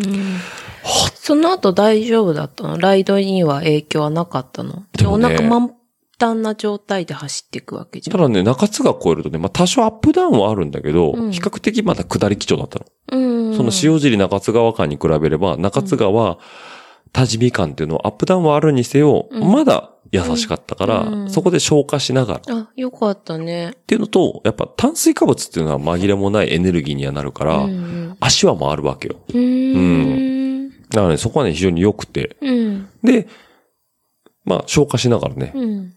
あの、多治見に着いたわけですよ。で、うんうん多治見からそのまま19号で、熱田まで行くと、残り40キロぐらい。うん。だから別に2時間までは着くんだけど、うん。ちょっとここでね、色気が出て、うん。あの、多治見から、瀬戸に抜ける、抜け道があるんですよ。うん。うん。俗にここ系、ここ系って言われてる渓谷うん。がある、その、一本道があって、うん。瀬戸多治見道路って言われてんのかな？うん。で地図でバーって渓谷をこう塗ってて、川沿いだからアップダウンもないし、あ、これいいじゃんと思って、うんそっちに抜けてったんですよ、初めて。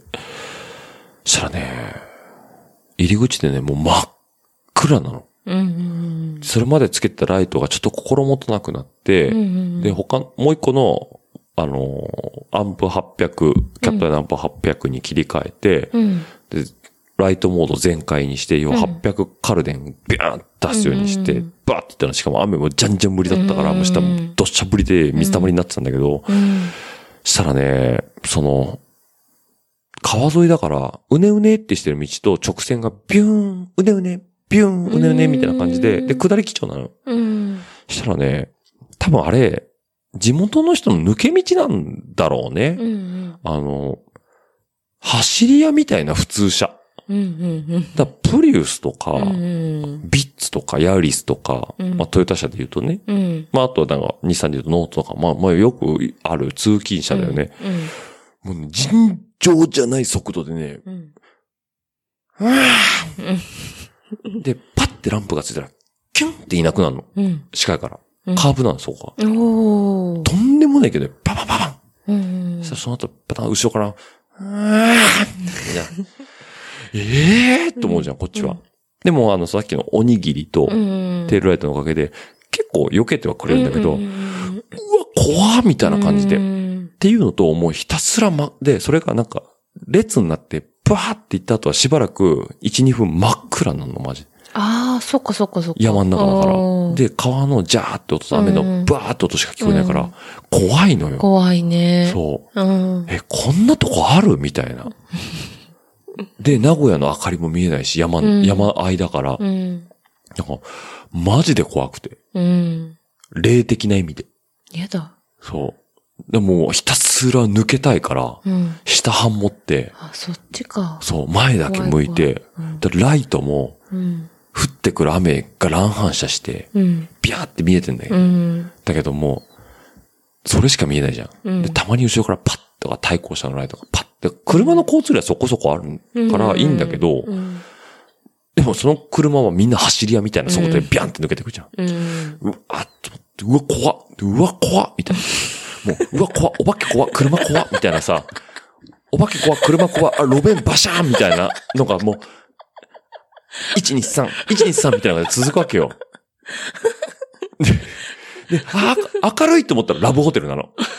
んだよみたいなさ、ここまで来てなんだ、ラブホテルかみたいな感じになるじゃん。じゃラブホテルのなんかその、ぼやぼやっとしたそのなんかもう、卑猥な色がまたバーって後ろ行ったら、また、123、123ってさ、あ怖っ。車怖っ。お化け怖っ。ライト怖っ。みたいな、水溜り怖っ。みたいなことが続くわけ。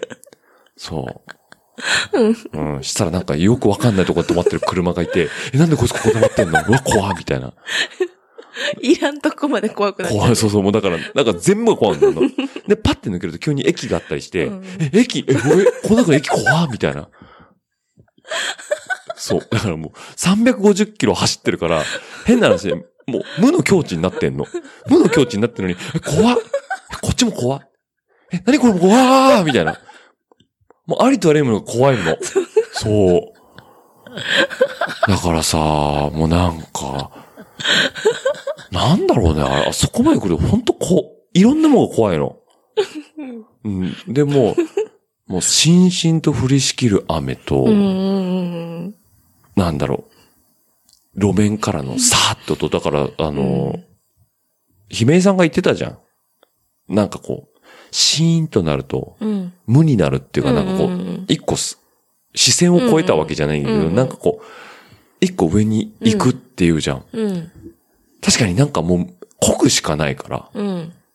一個上に行ったのよ、その時に。うん。なんか、姫江さんが感じたものとちょっと違う感じがするけど、修行だったね。姫井さんはいろんなもんがそぎ落とされて、うん静かな先にあるものだったじゃん。そうそうそうそう。だからもう、無、無の無の無みたいなところだね。俺は、ありのありの、ありの先に行った先に、うん。ずーっとね、もう頭の中でね、うん。あの、音楽がね、うん。リフレインするんですよ。うん。うん。うん。で、何がリフレインしてるかって言ったら、うんうんもう、あの、大竹栄一がずーっと頭の中流れてて、うん。あ、これ、あのうなずけさんが全く、全く共感できない部分ですね。うん。うん。うん。あえ、それ、励ましの歌なの？いや、違うんですよ。もうなんでここでっていうレベル。なんでここで大竹栄一みたいな。うんうんうん。たまたま出発前にちょっと流れてたの。あそう。それがずーっと頭にリフレインして。ああ、もう、ああ、行くとこ、行くとここなんだ、みたいなうんね。そう。何の励ましにもなんない。あ。うん。もうザードとか流れてくれりゃいいよ。うん。じゃあ出発前にそういう曲次はチョイスしたらいいんじゃない？寝てたからね。そうだけど。うんで大竹一？大竹栄一じじゃなくて、そこ、それを聞くときに違う曲に今度すればいいんじゃない？まあしばらくいいかな。もうあ、そうだね。まあその、うわ、うわ、うわ、うわって言ったら、まあ瀬戸出るわけですよ。うん。もう瀬戸出ちゃえばね、もうあと知った道なんでうね。んう。ん。あの、明るくなった。明るくなった。あ本当に文明、文明会館の音がしたよね。うん。よかったね。あ、ま、黄色で M って書いてあるマックだみたいなね。あ、シダミのマックだみたいなね。ううんん、でマック抜けてね。うん。あと長くて抜けて、終わり朝日抜けて、日清抜けて、名古屋市入って、うんまあ。そっから帰ってきたわけなんですけど。うんうんうんおかげさまで、えっ、と、夜、ちょっと21時ぐらいですね。うん。うんだから深夜0時に出て、えー夜の21時うん。に名古屋着きまして。うんうんだから予定よりね、えっ、と、約15分遅れ。うん。で、なんとか名古屋に着いたということで、無事ね、うん。雨もありましたけど、特に大きなトラブルもなくということで、うんはい、無事、名古屋に着きましたということでね。いやー、400キロは長いね。うーん。まあ、コースが思ったよりも過酷だった？うん。三、結局ね、獲得で言うとね、3500ぐらい登ってたからうね。ん。だから、さっきの19号じゃないですけど、うん。下んなら登んなよ、みたいなね。うん。まあ、イライラしだしたもんね そうだよね。うん。うん。だから、やっぱ時間に縛られちゃってる部分が多少あって、うん。今回はその平均20キロで走ればっていう、20キロ走れば、20時間あれば、うん。えー、400キロ先には着くから、うん東京から家までは400キロだから、うん。だから夜8時には着くかなっていうので、目安で走ってて、実際に着いたのは休憩時間も含めて21時だから、まあ約1時間オーバー。うん。、で、えーまあそこも含めて、予定では20時45分に着く予定だったのが21時だったから15分オーバーだから全然許容の範囲ではあるんですけど、うん。うん、なんかいろいろと悟ったね。うん。ああ、ロングライド楽しいんだけど俺向いてんのかな？いや、天候あると思うよ。うん結構降ってたじゃん。結構じゃんじゃんぶりだったしね。うん。うんおかげでホールアラウンドがもう、大事な、大事なところがもうん。大大変なことあるよう、ね。あるある。もう最後だからお尻ついてなかったしね。うん。だからもうリスナーの方頑張ってね、今1時間10分くらい聞いていただきましたけどね。うなんか、楽しかったですよ。やっぱり、あの、あ、道ってやっぱ繋がってるんだ。うんっ。ていう意味では非常に楽しかったです。で、うんあの、車で走ったことがある道っていうのをうん改めて自分の足で走るっていうのは、うんあ、こういうことなんだっうんていう覚えは非常にありましたう。んうん。うん。だけどね、多分、ブルベやってる人たちのうん。コースって多分もっとね、そのメイン、メインなルートじゃない。今回はだから甲州街道っていうすごいメインな道と、うん中山道っていうすごいメインな道で繋いで帰ってきちゃった。要は、東海道で言うと1号線で帰ってきちゃった部分もあるんだけど、ブルベの人って多分もう一本外れたとこ走ってると思うんだよね。安全で、で、そうそうそう。とかちょっ交通量もそと少ないねとか、わ、わかんないけどね。ううん。だから、そういう観点でいくとまたブルベの違う楽しみのがあるのかなと思ったんだけど、僕400走ってだいぶ体が普段ロングライドしないのもあるし、あったんだけど、で、これで400じゃんね。うん。で、姫さんが前言ってたあの、青森の話は600とか800とかだし、北海道は1200とか、うんあとパリブレストパリも1200じゃんね。いやうんー、ちょっとね、人知を超えてるよね。うんああ、前回のね、東海道から俺、今回50キロぐらいしか伸びてないから、うん、どうなんでしょうね。600キロってね。こで、姫井さんにね、ゴールしましたみたいなね、あの、ツイッターのリアリプライ、リプライもらったんですよ。うんそっからあと大阪に行くだけですよ。みたいな。さらー、さらーって言われて。お、うーん、ちょっと寝て大阪行ったらいいんですよ。そしたら600乾燥しますよ。SR 取れますよって言われて。ううーん、ってね。それは、継続して連続で行かなきゃいけないの？一泊してもいいの？まあ、いっぱい寝ても、600の人は大体寝るんだよね。うんうん。だから300走って1回寝て、また次の日300やってとかっていう走り方になると思うんだけど、やっぱロングライドってやっぱ独特だよね。そう思うとね。だから、うーん、まあ、ブルベ、奥が深いなと思います。うんまあ、今回はね、僕がちょっと勝手に個人的に引いたルートで、比較的交通量が多いところだったから、また感じ方は違うのかもしれないですけど、うん。まあ、あと、今回バイクがね、あの、深谷産業さんが、深谷産業さん、改め、あの、株式会社深谷さんが新しく出したダボスっていうメーカーからのね、D604 っていう黒森のね、あの、ツーリングバイク、ネオランドナーっていう名前では出してるんだけど、あの、前回はあの、すごい軽いエディメルクスの525のカーボンバイクで来たもんで、上りはやっぱね、サクサク行くんですよ。うん。だからそれはそれで全然良かったんだけど、今回のその D604 に関しては、まあ、重量はそれなりにあるんだけど、うんただまあ、黒森っていうところもあって、うんあの、最後までね、足には来なかったんだよね、そんなに。うん。踏んでて筋疲労から来る足は俗に足がないわ、みたいなのはあるんだけど、ただ、なんかこう、膝が痛いとか、ううんん。っていうのはあんまりなかったのかなって。それはだからやっぱり黒森バイクだったりとかっていう、その重量、重量とはまた違うところの良さ、うん。ウィップだったりとかっていうところの良さはあったのかなとは思うかな。あとはまあ僕のアッセンブリがちょっと良くなくて、うん。ハンドルがやっぱちょっと硬いアルビのやつ使ってたんで、やっうん。ぱ振動がダイレクトに来るっていうので、ちょっと上半身はちょっと疲弊が大きかったから、肩が痛いなとか、うん。腕が疲れたなっていうのはあったんだけど、うんあれもまあ別にカーボンハンドルとかに変えれば、振動吸収性もっと良くなるから、うん。あとバーテープをちょっと厚めのクッション性のやつにするとか、うん、にすれば全然、フレームとは別の話で、アッセンブリの話なんで、うん。やっぱなんかツーリングバイクとしてのポテンシャルは高いのかなと思って。うん。でしかも前回言ったカーボンバイクに比べる値段はね、3分の1以下だから。もっと、もっとかな ?4 分の1とかなのかな？うん。だから、そう考えるとね、まあ今回のダボスの D604 はね、非常にツーリングバイクとしては、まあスペックは高いのかな、うーん。っていうふうには思いましたね。うん。だからつけ、だからね、バッグをいろいろつけれちゃうから、うん。いろいろ入れちゃったんだよね。うん。まあ雨が降るっていうのもあったから、うんうんカッパ持ってったりとか、うん。手袋余分に1枚持ってったりとか、うんあと袋だったりタオルだったりっていうのがあったから、そもそもの重量がちょっと上がっちゃったのもあったんだけど、うん。まあそこをね、ちょっとあの、UL 系っていう、まあウルトラライト系のものに変えていけば、まあもっといろいろとうまく使えるのかなっ。ていうふうに思うかな。うん。まあこれでね、あの、東海道と中山道、甲州街道はクリアしたんで、次どうしようかな。考えてんの？ロングライド？うーん。まあ、伊豆一周とか、伊豆半島。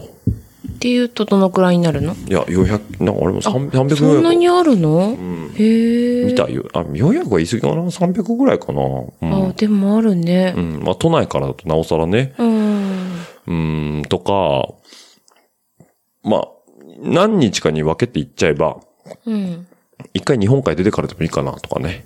うん。だからそれこそ新潟経由とかでもいいわけだし。うんうんうんだけど、まあやるかどうかは、まあ、ちょっと、僕の心持ち次第かな。うんまあ、名古屋に戻ってくるっていうのがね、まあ大前提なんでね。うん。ううんん。まあそんなこんなんですけども。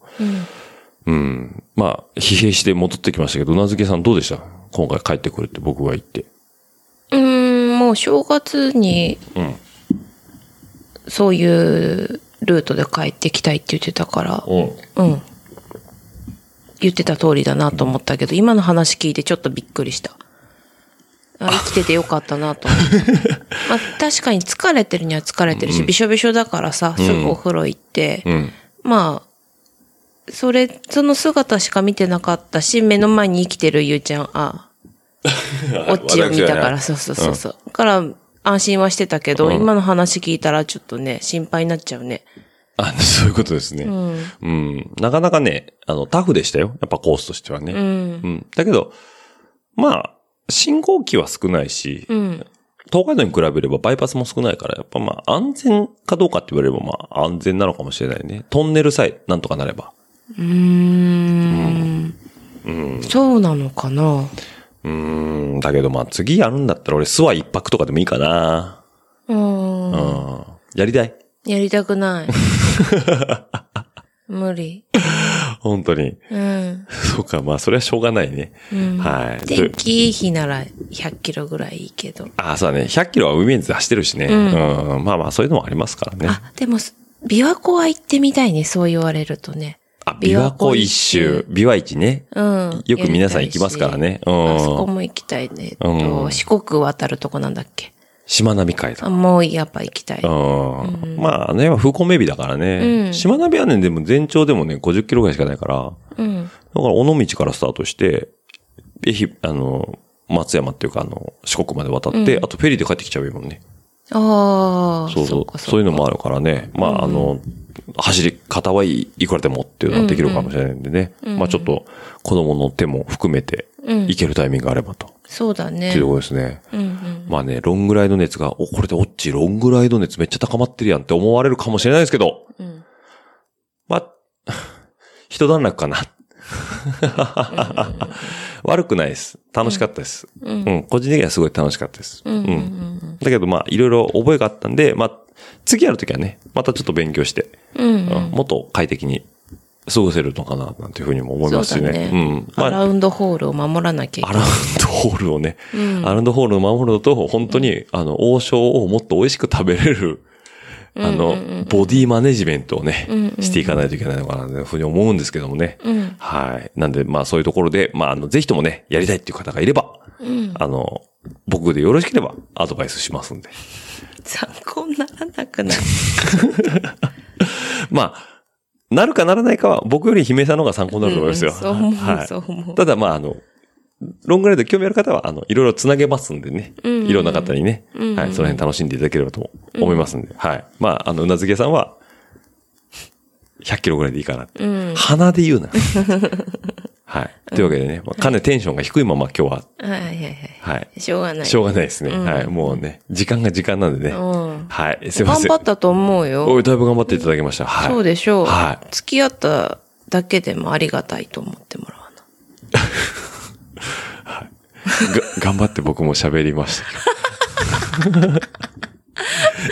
多分、多分、リスナーの人が、あれ？今日ちょっとテンションが、いつものうなずき屋会とは違うなっていうね。感じするよね。う。うんん。あの、これ今回は、甲州街道から帰ってくるっていうのをメインテーマに今、1時間ちょっと話させてもらったんですけど、うん。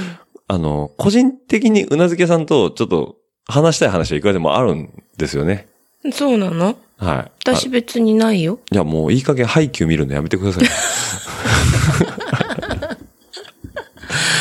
ああ、そこか。はい。配給をちょっと見すぎ疑惑がありましてね。そうだね。これは、えっ、と、誰だっけ？奥さんが10回見、見ましたって。みやさんの奥さんの、そう、はい。うん。聞いて、10回回見た？た？ありえないん、そんなことする？そんなリピートトしたことないでしょ？ないないないない。ナツさんですね。うんみやさんのところの。はうん。すげえなとい。セリ思ってたの。フ全部言える。あ、そうなんだ。そうそうそうそうう。ん。と思ってたけど、今6週目。6種類。全然飽きる感じががしない。しないですよね。なんかね。まあ、それはちょっと、また次回のうなずき屋会ぐらいでね。うん。はい。あ、そう？いやいやいやいやいや。え？ね語れはしないよ。配給を？うん。でも配給の良さは言えるでしょ？うん。漠然とは言えるけど、そんな語るほどじゃない。またそこまで言って、またって、たかが6回だもん。されど6回でしょ。エピソード、エピソード3の、うんえっと、9話と10話をうん。鬼ロテしてるんでしょ。そこもまあ見てるけど、全体的に、もう毎回初見のように見れる。飽きたから飛ばそうとかない。ないの？もう最初から綺麗に見れるあ、。本当？うん。新大体ほら、飽きるじゃん。飽きますね。うん。飽きるっていうか、まあ見たしうんって。なるじゃん。うん。見たけど全然平気。その魅力をちょっと一回ね、言っていただいた方がいいよね。あ背景に対してね。うん。まあ今日、今日じゃなくていいですよ。うん。今回さ、本当毎日のように言われたじゃん。まあ、それだけ毎日見てるこの GW で帰ってきた僕がう、ん。キッチンでうん、絶えず影山と日向の声がしてるんですようん。うんうんうん。自由にさせてって思う。うん。うん。見ればいいじゃんって言うじゃん。で、見たよ、ちゃんとボールルームも見たし、うん働く細胞も見たし。働く細胞は僕、僕、押してないですよ、別に。まあ一応他も見た方がいいいいっていうね言われたからね。でも、配給に戻って。戻っちゃうの、どうしても。で進撃を今見ろと、うん僕は非常に押してるん。今3話見、見た。あ、進撃見た？見た見た。どう？うん。また明日ちょっと配給1、2話見たい。進撃見ようかなとか。え、なに配給には魔力があんの？うん。僕一周しかしてないんですけど。うん。まあ、ある。ある？うん。あそうですか。うんなんだろうね。うん。月島推しでしょ？月、月月推しだよね。ツッキーと影山が大好き。影山が大好きね。うんあんまわちゃわちゃ。だから、あの、西野屋とうん日向は、ちょっとわちゃわちゃしすぎてて、ちょっと違うんだよね。そうそうそう。静かな人が好きだから。はいはいは あれ？静かな人が本当は好きなんい。だよ、ね。だけどね、うん。いや、配給、うーん、配給か、そうか。単純にさ、えっ、と、バレエの話っていうよりは、うんいろんなところでもあの、うーんと、かける言葉とかが他のところでもはい。使える。セリフが？セリフが。おーな名言がすごく多いなとあ、なるほど。思う。それは夏さんが、要は言えちゃうっていう部分の名言だあ、よね。かなうんそうかもそうかも。このシーンでこの言葉来るよね、みたいな。うーん。なるほど。うん。それが配給の良さですね。うん。頑張れる。あれを1話見るだけで仕事頑張れる。頑張れる。だいぶ貢献してるね。うん。そう、なるほどね。うん怖いな。進撃もそうなるかどうかはわかんないけど。でも、キングダムも、でも結局1話、1回しか見てないうし、ん。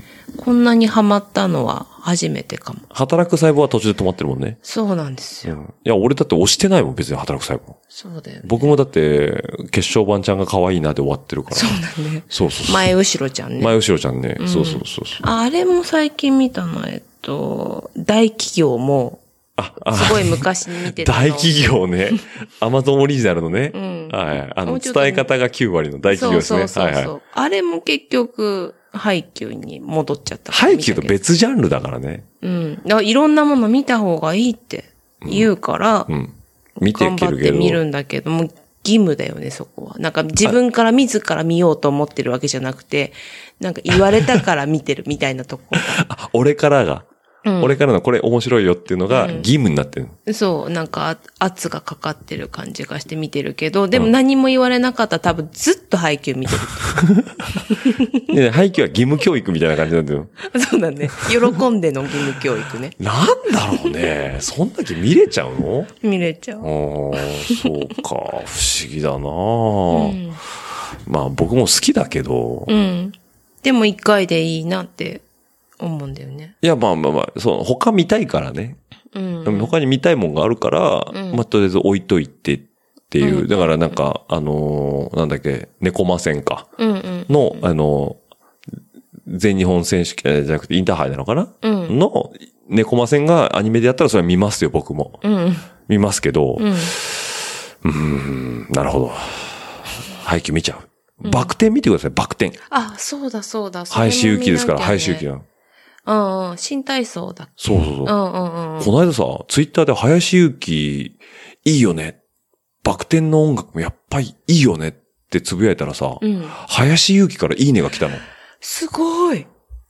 や、だだから、なんか、あ、すごいエゴさしてんだなっ。て思った。え、それってさ、あの、オッチーがさ、うん。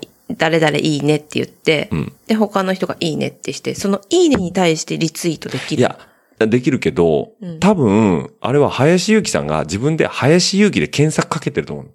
で、林幸に対して喋ってる人たちに対して、いいねしまくってると思うんだよね。そうか。見てくれてるわけじゃないのか。うん。じゃないけど、まあ、要は検索して、本当にいいねと思ったことに対して、いいねしてくれてんだとは思うんだけど、うんうんうん。ちょっとテンション上がるよね。上がる。うんうわうわマジモン来たみたいなね。うんうんうんで、それでなんか喜んじゃってる自分も、あ、ちっちゃいなと思うんだけど、うんうんいいんじゃない？そう。だからね、めぐみの大悟も続編やってて、うーん。で、あの、カペタとかさ、シャカリキとか書いてるうんうん田先生、うんうんまあ僕の中のバイブルなんだけど、曽田先生も、なんかめぐみの大悟一巻買ったぜって俺がつぶやいたら、うんすぐ、ありがとうございますっっててリプライくれてさ、またそれで喜んじゃってる俺がちっちゃいな。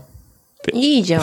いや、まあいいんだけど、うんそうそうそう。そういうものはね、大事にしないといかんよ。ねえ、だけどそういうなんか、意外とそれでやっぱ先生が近くに感じるよね。うん。うん。だからね、配給もそんだけあなたがお熱を上げてれば、また変わることもあるのかもしれないですけど。うん。はい。という、全然ロングライドと関係ない、うんちゃんと、あの、次のアニメも見てくださいということでね。うん。ススーパーカブも。うん。わかった。はい。というわけでね、えー、そろそろお時間もはい。いい頃になってきましたので、この辺で締めさせていただきたいと思いますので、あもう、かなりね、今回は僕のテンションも割りかし低めで、うん。はい。変に早口になることもなく、そうだね。はい。淡々とおしゃべりさせてもらいました。うん。これで皆さんどう思われるかはちょっとわかりませんけども、もうね、えー深夜1時を回ってる頃合いということで、うなずき屋さんがだんだんこう目がと大丈夫ど大丈夫、大丈夫。ど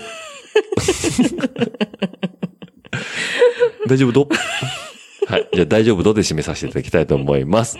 はい。では番組の感想やフィードバックは、えーハッシュタグ、ラジオレーダー、ハッシュタグ、ラジオレーダーの方で、100 150文字に熱い思いを綴っていただければ、ツイッターの方で、あの、私の方が確認の上、リツイートさせていただきますので、よろしく、よろしく。よろしく。大丈夫？とよろしくお願いいたします。あとメールアドレスですね。えー、ラジオルエダ数字の758アットマーク gmail.com。えー、ラジオルエダ、えー、ドット数字の758名古屋アットマーク gmail.com の方でも、えー、ツイッターでは足りないという方は、あのーメッセージの方を送っていただければ、あの、番組作りの参考にさせていただきますので、ぜひともそちらの方も、えーどしどしとメールの方いただければと思います。えー最近うなずき屋さんがね、えー登場の出番が少ないんでね、そもそもね、あまりメールが来ないということで非常にブーブー言っておりますので。言ってないよ。ブーブーは言ってブーブない。ーは言ってないですね。プープー言ってますね。来てるっては言ってはいるけど、ブーブーは言ってない。気にはなってると。うんそもそも出てないですからね。そうだねなずき屋さん。はい。あとですね、あえっ、と、Apple Podcast でお聞きの皆さんに、あの、関しましては、あの、星がね、1から5、えーつけれますので、えー番組の方評価いただければ、忖度ない評価と、あと、あの、もしも余裕があれば、レビューの方つけていただけると、あの、僕らがウキウキして、んえっ、と、また番組の中でね、うんあの、ご紹介の方うんさせていただきたいと思いますので、そちらの方もどしどしとよろしくお願いいたします。ということで、はい。えー噛まずに言えたなっっていうわけではない、んえー、また、いつものよろしゅうよろしゅうってことでね、はい。プープー言ってますんで、うなずき屋さんが。はい。じゃあ、えっ、と、今日はこの辺で締めさせていただきたいと思いますので、はい。じゃあ、皆さんまた来週よろしくお願いいたします。では、また来週、バイバイ。最後まで聞いていただきありがとうございます。番組の感想は、ハッシュタグ、ラジオルエダ。メールアドレスは、ラジオルエダ数字の758、アットマーク gmail.com にてお待ちしております。また皆さんのお耳にかかるのを楽しみにしています。ではまた来週、お会いしましょう。